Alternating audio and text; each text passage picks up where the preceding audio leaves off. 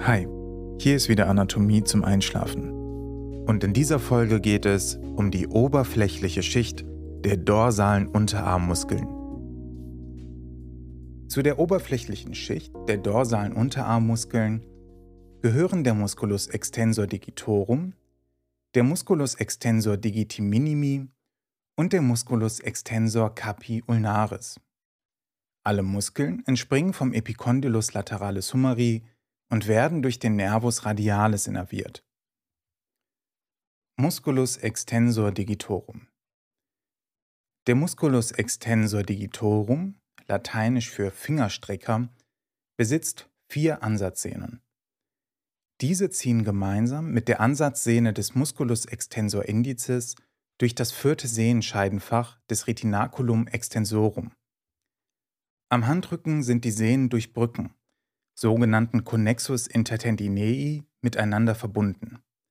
Dadurch wird ein isoliertes Strecken einzelner Finger verhindert. Der Musculus extensor digitorum streckt die Hand und die Finger 2 bis 5 bis zur Mittelphalanx.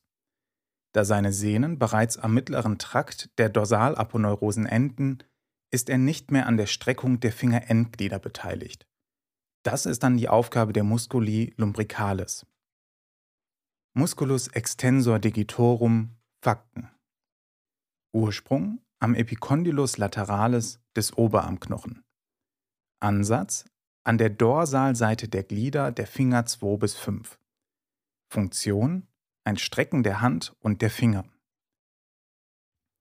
Innervation durch den Nervus radialis aus dem Plexus brachialis. Spinale Segmente C7 und C8. Kommen wir als nächstes zum Musculus extensor digiti minimi. Dieser gehört funktionell eigentlich noch zum Musculus extensor digitorum. Da er aber eine eigene Sehne besitzt, wird er immer separat betrachtet. Die Sehne verläuft durch das fünfte Sehenscheidenfach des Retinaculum extensorum. Schauen wir uns die Fakten vom Musculus extensor digiti minimi an. Ursprung sind die gemeinsamen Sehnen der Extensoren und die Membrana intorsea. Der Ansatz ist die Dorsalseite des kleinen Fingers. Die Funktion ein Strecken des kleinen Fingers. Die Innervation durch den Nervus radialis des Plexus brachialis, spinale Segmente C7 und C8. Musculus extensor carpi ulnaris. Der Musculus extensor carpi ulnaris lateinisch für ellenseitiger Handstrecker, besitzt zwei Muskelköpfe.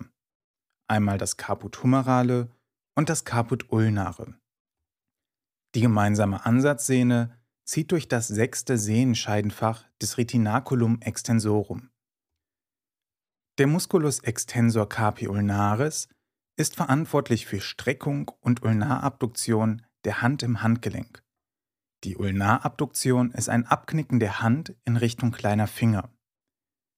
Bei fortgesetztem Einsatz streckt er das Ellenbogengelenk.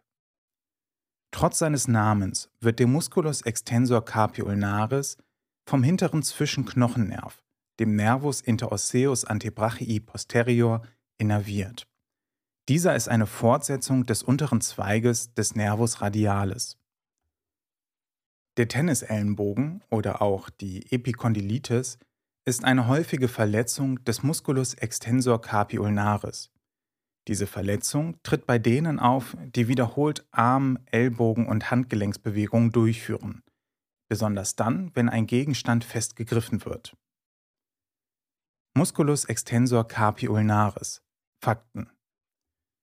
Ursprung Einmal Caput humerale am Epicondylus lateralis des Humerus und dann das Caput ulnare am Olecranon der Ulna. Ansatz ist die Basis des Os metacarpale 5. Funktion eine Streckung und Abduktion des Handgelenks. Innervation durch den Nervus radialis des Plexus brachialis. Spinale Segmente C7 und C8. Fassen wir noch einmal zusammen. Die oberflächliche Schicht der dorsalen Unterarmmuskeln besteht aus dem Musculus extensor digitorum, dem Musculus extensor digiti minimi und dem Musculus extensor carpi ulnaris.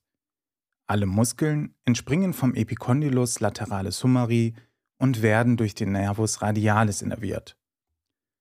Was du dir also unbedingt merken solltest, der Musculus extensor carpi ulnaris wird trotz seines Namens auch durch den Nervus radialis, genauer durch den Nervus interosseus antebrachii posterior, innerviert.